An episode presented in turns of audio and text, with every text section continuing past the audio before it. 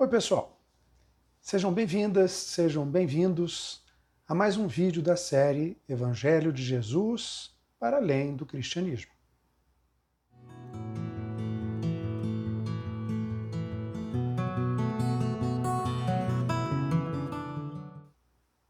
Minhas amadas, meus amados, trago hoje para nossa reflexão um tema que eu reputo de fundamental importância e com aparente clareza, mas que tem sido é, razão para grandes incompreensões, frustrações é, e até mesmo abandono de pessoas ligadas a algumas tradições religiosas, alegando frustração ou mesmo decepção. Convido vocês a refletirmos juntos sobre amar a Deus. Amar a Deus no nosso dia a dia.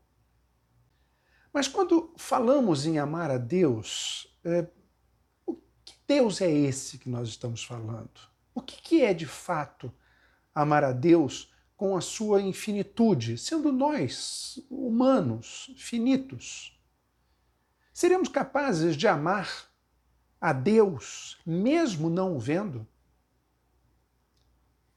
Qual o significado desse amor em nossa vida, em nosso dia a dia? Esse sentimento pode, de fato, ser concretizado no nosso cotidiano? Lembremos que nossa reflexão de hoje, igualmente a todas as demais, é, em nosso projeto Evangelho de Jesus para além do cristianismo, tem por base uma espiritualidade ecumênica universal, sem qualquer tipo de distinção religiosa, representando uma verdadeira vivência interfé, que vai além das teorias, dos academicismos interreligiosos, pois é, partimos de princípios apresentados pela Boa Nova de Jesus que são voltados a toda a humanidade, ao cotidiano de todas as pessoas, independente da tradição religiosa que elas possam seguir. Vejam, é, estamos nos baseando em princípios em espiritualidade, na nossa relação com a divindade, e não em dogmas, procedimentos religiosos ou celebrações ritualísticas. Vejam, é, nós somos seres encarnados, nós somos seres temporais, limitados. Apesar de termos uma essência divina, imortal, um espírito eterno, em nós habita o que muitos chamam do eu superior, do Altíssimo. O Espírito de Deus que nos anima e nos alimenta quando, obviamente, assim permitimos. Visto, por exemplo, pelos hindus como o Atman, a essência divina sem forma, indivisível, o absoluto. Os cristãos chamam de Espírito Santo, que ilumina o nosso caminhar desde que, claro, abramos os olhos da alma e tenhamos a disposição de permitir que ele nos conduza. E, e creio é, termos a missão é, precípua de proporcionar a evolução do espírito que somos. Sim, porque nós somos espírito. Nós somos um espírito que está sendo carregado, que está sendo carreado por este corpo por esse corpo limitado, por esse corpo finito, biológico e temporal. Em que pese a nossa íntima ligação com a divindade, mesmo quando não a percebemos, mas certamente nós temos essa relação é, próxima, íntima relação, nós vivemos em um mundo encarnado, neste mundo. Nós vivemos aqui, agora, nesse mundo da matéria onde a nossa vivência cotidiana ela, ela é decorrente de nossas escolhas e, obviamente, de suas consequências. E que proporcionam nossas experiências, sendo inclusive impulsionadoras de nosso crescimento ou de nosso retrocesso espiritual.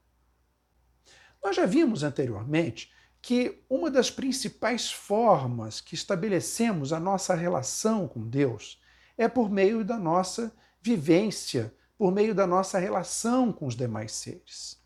É neste mundo, neste mundo aqui, que a nossa espiritualidade deve ter coerência.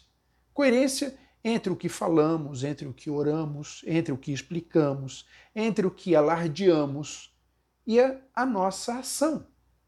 Ou seja, o dia a dia da espiritualidade, a nossa prática cotidiana no lidar com as coisas transcendentais, elas precisam ser coerentes com aquilo que dizemos acreditar, aquilo que dizemos seguir, segundo as verdades que alardeamos acreditar. E é nesse caminhar que eu eh, convido vocês a abordar o nosso tema de hoje, que é, como nós já falamos, amar a Deus no nosso cotidiano, no nosso dia a dia. Vejam que quando fui quando Jesus, quando ele foi questionado por um doutor da lei, e aí trazemos uma passagem, como sempre, trazemos uma passagem bíblica para dar sustentação a essa nossa reflexão de hoje. Quando ele foi questionado por um doutor da lei, chamado por Lucas um legista, né, um especialista na lei eh, religiosa judaica, eh, questionado a respeito da obtenção da vida eterna, o que, que ele precisaria fazer para obter a vida eterna? ou seja, a plena e total evolução espiritual, Jesus lhe devolve a pergunta, percebendo a, o jogo que ele queria fazer. Ele devolve a pergunta e o indaga como que ele vê, como que ele lê o que está escrito na lei. E o doutor a ele responde: Amarás o Senhor teu Deus de todo o teu coração, de toda a tua alma, com toda a tua força e de tudo o teu entendimento, e até o próximo como a ti mesmo. Jesus, em seguida, em seguida da resposta apresentada pelo doutor, não apenas concorda com ela, ele concorda com a resposta, mas além de concordar com a resposta, é, ele destaca a importância de concretamente isso ser vivenciado. E ainda diz: a importância de seguir esta verdade que ele acabou de revelar para que se pudesse alcançar a vida plena. Olha que na época de Jesus, na época de Jesus histórico, né, é, o conjunto dos preceitos judaicos, o conjunto, o arcabouço da lei religiosa judaica envolvia, além dos dez mandamentos apresentados a Moisés, ao pé do Monte Sinai, como todos já conhecem, tinham também mais de 600, para ser mais exato, 613 mandamentos, representando a regra de vida a ser seguida pelos judeus. Olha que deste universo havia em torno de não, 365 mandamentos negativos, ou seja, o que não podia ser feito. Proibições.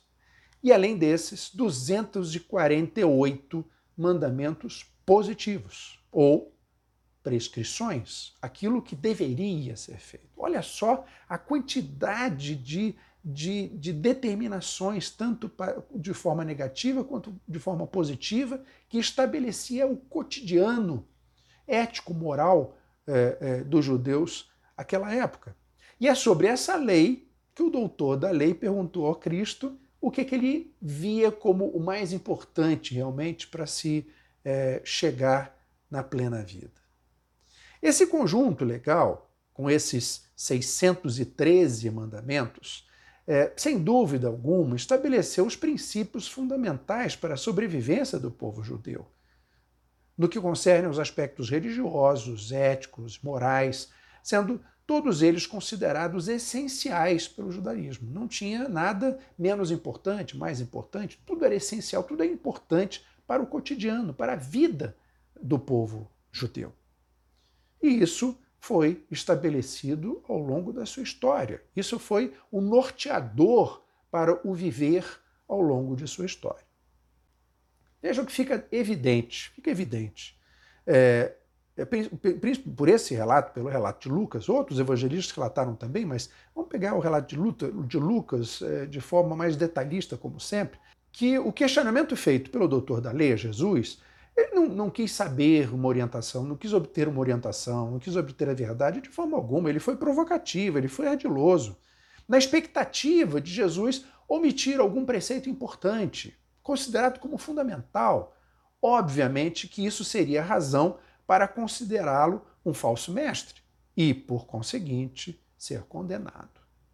Mas, sabiamente, Jesus, mais uma vez, ele percebe a, a trama apresentada, ele percebe é, o perigo do questionamento apresentado e devolve a pergunta ao seu questionador, obtendo, sem dúvida alguma, uma resposta é, perfeita relacionada ao amor, tanto a Deus como ao próximo.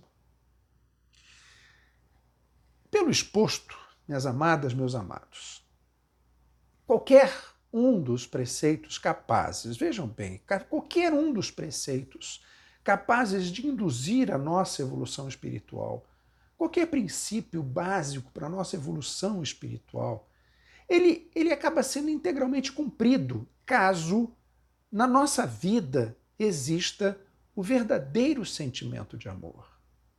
Sentimento de amor a Deus, sentimento de amor ao próximo, principalmente.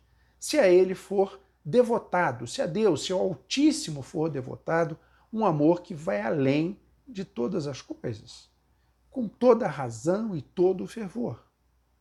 Até porque, é, se nós o amarmos de forma incondicional. Incondicional, e esse é um aspecto importante que normalmente a gente esquece. A gente tem um fervor enorme no amar quando está recebendo benesses, quando está tendo uma vida tranquila, é, ou quando tudo degringola e a gente busca uma tábua de salvação, mas quando não encontra essa tábua de salvação, Muitos questionam e às vezes até abandonam linhas religiosas. Ah, Deus não existe, minha vida está um inferno, há muito tempo que está dessa forma e eu não consigo, ele não, não existe, ele não está tá aí para me ajudar. Então, isso não é amor incondicional. Esse é amor pedinte, esse é amor interesseiro, quando a gente quer alguma coisa de alguém. O verdadeiro amor, o amor incondicional, na verdade não existe amor sem ser, é, ser, ser, é, sem ser incondicional e amor incondicional. O amor, ele é incondicional. Se não houver, se houver condicionalidade, não é amor. Né?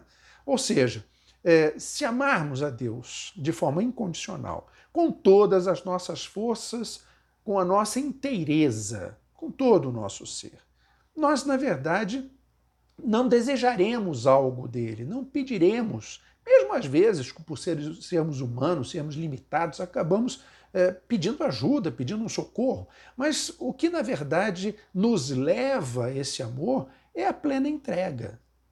Para que esse amor seja sempre alimentado. E quando nós nos entregamos na mão de Deus, e o que é entregarmos na mão de Deus? É ir ao seu encontro, é buscá-lo vivo dentro de nós, é buscar a sua essência presente, habitando em nós.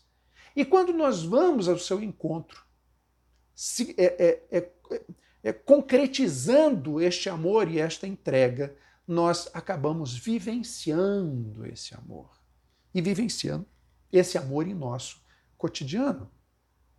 E com isso, temos condição de, de demonstrar, aflorando esse amor, transbordando esse amor, a presença viva de Deus em nosso meio.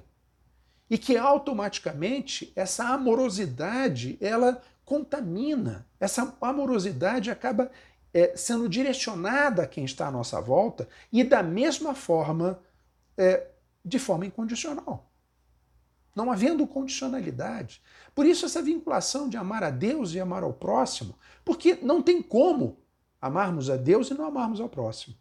E da mesma forma, não tem como amarmos de fato ao próximo, às pessoas, aos seres, e não amarmos a Deus, mesmo que não o reconheçamos. Isso é que é interessante, isso é que é rico nessa relação. Né? É, é, existem, existem autores religiosos é, é, que, que, que destacam de forma veemente essa questão. Se nós somos capazes de amar as pessoas de forma incondicional, se nós somos capazes de nos doar às pessoas de forma incondicional, nós estamos amando a Deus, mesmo se dissermos que não acreditamos em Deus. Porque Deus está presente em todos, está presente em cada um de nós. está presente no irmão sofredor, está presente no irmão e na irmã que amamos. Então são seres divinos e que ao amá-los também estamos amando a Deus. Vejam que, amando a Deus, nós estaremos, como eu disse, indo ao encontro do seu infinito amor, possibilitando-nos então viver esse amor, viver o seu amor. E por conseguinte, como nos diz Anselmo Grum, um, monge beneditino, escritor, uma figura sensacional, é, é, um monge alemão, ele destaca que Deus estará em nós e nós nele. Existe uma presença mútua quando vivenciamos esse amor divino, passando não mais a vivermos de forma amorosa. Nós não vivemos de forma amorosa, mas como ele destaca de, brilhantemente, maravilhosamente, é, a, passamos a ser o próprio amor. Olha que coisa, coisa mais linda. Né? É, quando vivemos de fato o amor, entregando-nos a Deus, vivendo o seu amor infinito, nós não vivemos um amor na nossa vida, nós nos tornamos o próprio amor. Lembra-nos, Grum, ainda, é, da fala de João, em sua primeira epístola, quando diz o seguinte: Deus é amor. Aquele que permanece no amor, permanece em Deus, e Deus permanece nele. Só que é importante que tenhamos a clareza, tenhamos em mente sobre o que significa amar a Deus, especificamente de acordo com a nossa lógica humana, finita, limitada. Não adianta romantizarmos, não adianta é, é, nos encantarmos sem que realmente nós consigamos compreender que amor é esse quando dizemos que amamos a Deus. João, na mesma epístola citada por Grum, em versículos seguintes, ele destaca o seguinte: Se alguém disser amo a Deus, mas odeio o seu, mas odeia o seu irmão, ele é um mentiroso. Pois quem não ama seu irmão, a quem vê, a Deus, a quem não vê, não poderá amar. É, é importante a gente refletir sobre alguns aspectos em relação a essa fala de João. Primeiro, é essa relação, como eu já disse, de amar o outro é, e amar a Deus. Não adianta você dizer que ama a Deus e você o seu sentimento de ódio, de ira, de rancor é, para com as pessoas. Isso é uma mentira, como diz o próprio João. O outro aspecto é essa linearidade, quer dizer, é essa vinculação. Eu vejo o irmão, por isso eu sou capaz de amá-lo. Eu não vejo Deus, o que é um fator que talvez dificulte este meu claro e evidente amor. Mas será que é assim mesmo? Quando Jesus destaca a importância de amarmos o nosso irmão e a nossa irmã com a mesma intensidade que nos amamos a nós mesmos, é, jamais cometeremos qualquer ato. Vejam bem, jamais cometeremos qualquer ato contra eles, contra elas, que não desejaríamos que fossem é, é, cometidos, que fossem feitos contra nós. Ou seja, de forma alguma mataríamos, sequer agrediríamos qualquer um deles, bem como não cobiçaríamos seus bens, ou seu companheiro, a sua companheira, porque jamais aceitaríamos esse tipo de coisa conosco. E, mas vejam, nós deixamos de fazer isso, nós deixamos de agredir, nós deixamos de, é, é, de, de, de, ser, de ser violentos. Nós temos uma relação não violenta, uma relação amorosa com o outro. Não porque raciocinamos que essa é a melhor forma de se relacionar com ele mas pela existência desse amor essencial, pela percepção deste amor essencial, pela alimentação deste amor essencial com o nosso íntimo contato com a divindade e permitindo que ele extravase, essa amorosidade extravase para com as pessoas. A partir daí, qual é a necessidade que teríamos de determinações. Se nós amamos, como eu falei, quer dizer, se nós amamos, nós jamais mataríamos, independente se está escrito ou não, que é para não matar. É importante nós pensarmos nessa base, nessa estrutura em que está o amor na nossa vida. Porque percebendo, sentindo e vivendo este amor, todas as orientações sociais, morais, éticas, elas passam a ser quase que desnecessárias. Porque a nossa relação está sempre sendo mantida com esta amorosidade. Nós viveríamos, então, em nosso cotidiano, de forma plena. E esse deve ser o nosso objetivo de existência. Esse deve ser o nosso objetivo de existência. Alimentar essa amorosidade dentro de nós. Permitir que o nosso espírito evolua, desenvolva, sempre baseado na amorosidade. Nós trazemos aqui o exemplo é, é interessante da, da, filosofia budista, uma coisa muito interessante, quando eles colocam, inclusive, eles chamam é, das quatro divinas moradas. Né?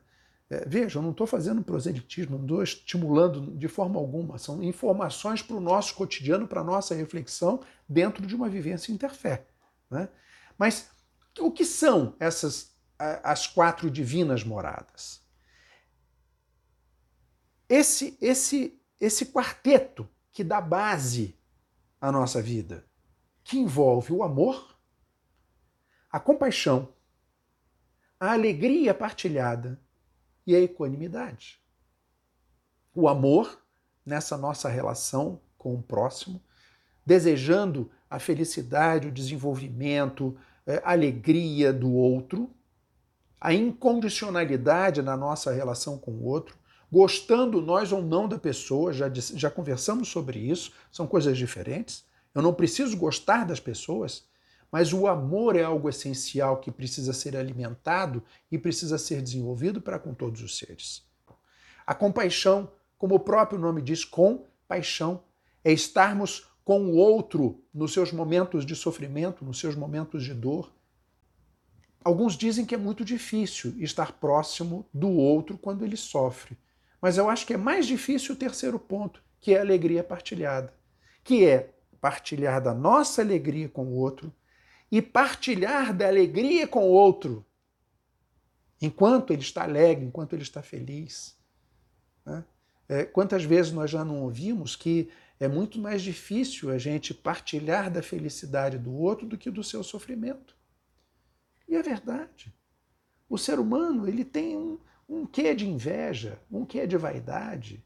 Quando ele vê muita alegria e muita felicidade no outro, infelizmente, em alguns momentos, se a gente não se controlar, se a gente não se trabalhar, a gente acaba desejando aquela felicidade para nós.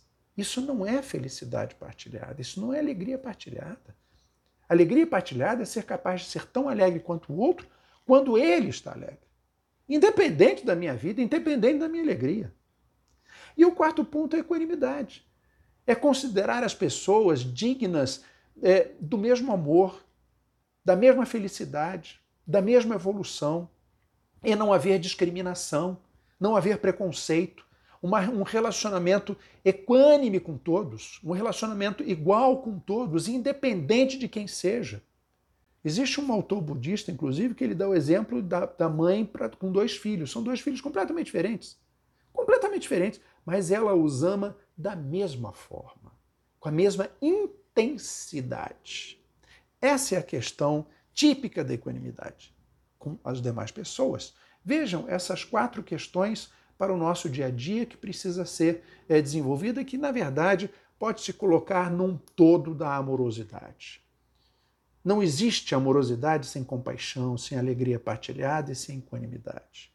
Então é importante que haja esse todo é, na nossa vida. No caso de nutrirmos essas quatro bases de vida, esse, esse alicerce especialmente a amorosidade, é, é, existe a necessidade de nos atermos a, a preceitos com, como o de não matar. Existe essa necessidade? Será que existe?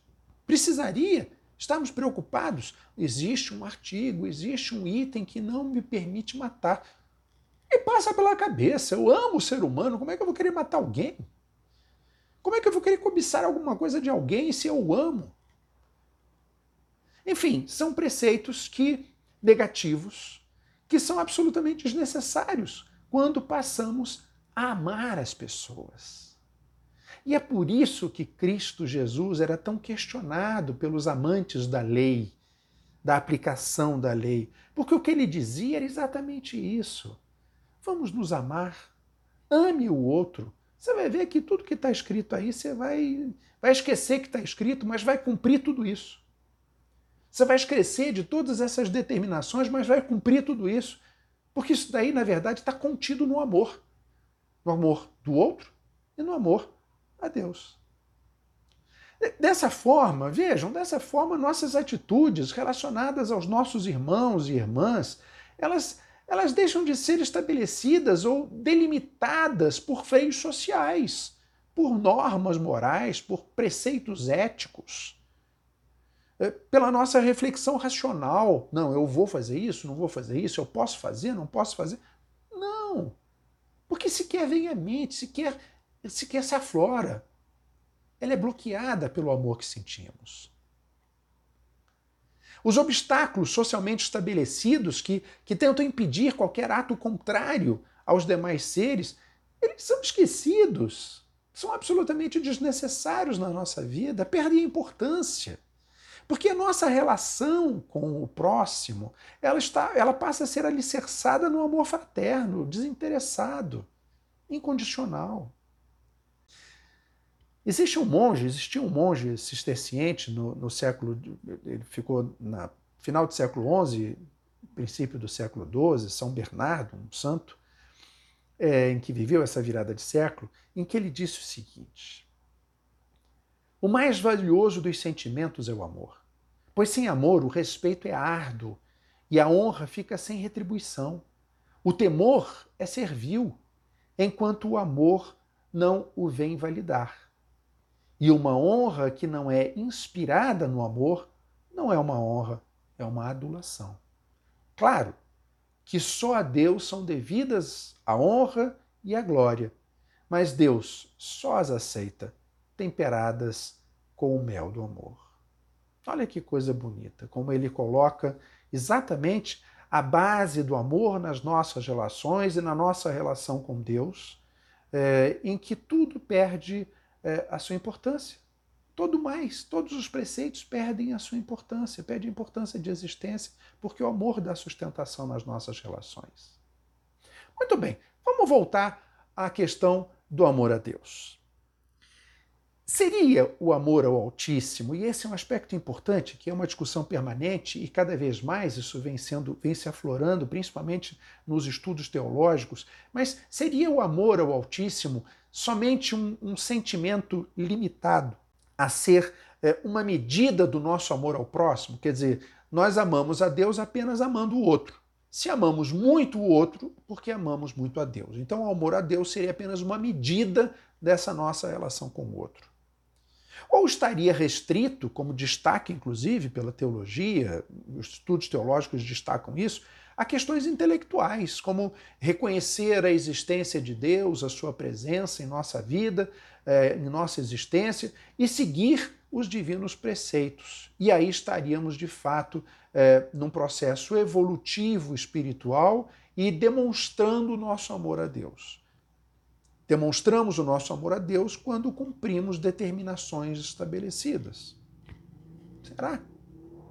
Não haveria, então, qualquer é, elemento emocional que poderíamos nutrir, né, que, que poderia estar envolvido é, quando nos referimos a amor a Deus? Vamos voltar à narrativa de Lucas, quando ele é, discutindo essa questão do amor a Deus. Amarás o Senhor teu Deus de todo o teu coração, de toda a tua alma, com toda a tua força e de todo o teu entendimento. Eis as abordagens possíveis e desejáveis para nós humanos em relação ao amar a Deus. A primeira, ela destaca todo o nosso coração, Ou seja, ela envolve o nosso sentimento, a nossa vontade. Depois ela traz toda a nossa alma, psique, ou seja, a nossa energia vital, com toda a nossa percepção intuitiva.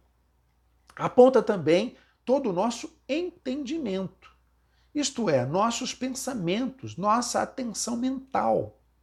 E destaca ainda toda a nossa força, força essa tanto espiritual como emocional e corporal. Vejam que é, é, dessa forma, Lucas aponta para a integralidade do ser, é o ser como um todo, para a sua totalidade, a totalidade do ser, é, direcionando este amor a Deus, direcionando-se a Deus, a qual deve estar direcionada a esse amor de Deus. Amor que, implantado em nós pela própria divindade, envolve o nosso corpo, nossa alma e nosso intelecto. Envolve-nos como um todo. Não nos esqueçamos, minhas queridas, meus queridos, que é, estamos sempre em união com Deus, percebendo ou não. Pois essa essência divina habita em nós, em todos nós, sem exceção. Sua imanência dá-se em todos os seres, além, obviamente, de sua transcendência, de estar além de tudo. Em que pese o destaque dado por João, né, na sua epístola, que nós já mencionamos, ao não vermos a Deus, nós podemos sim sentir a sua presença. E quando permitimos esse sentir, esta relação, somos acolhidos e guiados por ele e, obviamente, que sempre amados. Não é sem razão que trazemos mais uma vez o mestre indiano e o Paramahansa Yogananda é, refletindo sobre exatamente essa resposta de Jesus é, indicando a importância do amor a Deus e ao próximo, nessa passagem de Lucas, ele fez uma análise disso e disse a seguinte, é, fez a seguinte observação: todo o propósito da religião, na verdade, da própria vida, está condensado nos dois mandamentos supremos citados. Neles está a essência da eterna verdade, que caracteriza todos os caminhos espirituais genuínos o irredutível imperativo que o homem precisa abraçar como alma individualizada, separada de Deus, se quiser recuperar a consciência de sua unidade com o Criador. Ele fez essa observação no livro A Segunda Vinda de Cristo, a Ressurreição do Cristo Interior. Então, excelente, por sinal, é, mas é uma observação rica, né? é, e que traz exatamente essa questão é, do nosso relacionamento com Deus de forma amorosa. E que não está só no cristianismo, mas isso serve para todos os seres. Há também quem aponte a importância de amarmos a Deus com sua busca deliberada por meio de um diálogo interno, né, possibilitando a aproximação é, de nossa alma junto a Deus presente essencialmente em nosso ser desapegando-se desse eu passageiro, esse eu temporal, esse nosso corpo que se acaba e que rapidamente ele vai embora por meio da nossa libertação. E é interessante que isso não é, é destacado apenas por filosofias orientais. O Frei Richard Rohr, um franciscano, é, que é coordenador do Centro é, da Ação Contemplação para, para a Contemplação para Ação é, nos Estados Unidos, ele chama de a tirania dos sentimentos, do vício da autoimagem e das falsas promessas da cultura. Desses que nós precisamos nos libertar para podermos de fato mergulhar em nós mesmos e encontrar a divindade lá existente. Essa viagem que ele, que ele destaca, ela é uma, é, ela é uma jornada da verdadeira fé a verdadeira fé, uma jornada da verdadeira fé. Por meio, e ele destaca bastante, de fato é uma forma né, de se relacionar com Deus, por meio da contemplação do Deus que em nós habita. Certamente, é, se formos ao seu encontro, ele nos acolhe e proporciona em nós esse tão desejado e incompreendido exercício do amor a Deus. Trago mais uma do Frei Richard Rohr. E ele afirma o seguinte: todas as principais religiões do mundo, em seus estágios mais maduros, reconhecem a necessidade da prática contemplativa de alguma forma e sob nomes diferentes. Não importa a tradição, não importa o nome, existe a possibilidade de irmos ao encontro da divindade, encontrando-a, mergulhando no seu amor e partilhando deste amor infinito. Dessa forma, amamos a Deus por meio de nossas atitudes amorosas para com nossos irmãos e nossas irmãs. Mas também é possível direcionarmos, é, é, direcionarmos nosso, nosso amor por meio dessa nossa íntima relação com Ele. É, buscando nas, nas profundezas essenciais de nosso ser, é, por meio da meditação da contemplação, esse, esse encontro, esse íntimo encontro. Tenhamos a certeza, minhas amadas, meus amados, que a experiência do encontro com Deus, ela é capaz em si de despertar em nós, de imediato, o profundo amor por Ele. Buscamos Deus por um, uma centelha de amor. E encontrando, sentindo, percebendo vivo dentro de nós, esta centelha, ela se expande capaz inclusive de, de transbordar, possibilitando que nós é, é, consigamos de fato amar o próximo com essa mesma é, com esse mesmo amor essencial em nós existente. Tenhamos a certeza que viver este divino amor é, é, a forma mais efetiva de nos libertarmos do cativeiro das ilusões desse mundo, sem dúvida alguma. Pois muitas pessoas envolvem é, intensamente seu coração, sua alma, sua mente, sua força para conquistar bens e glórias terrenas. Que todas elas serão perdidas, inevitavelmente, quando partirmos. Não tem como levar alguma delas. Quando partimos desse mundo, tudo isso é perdido.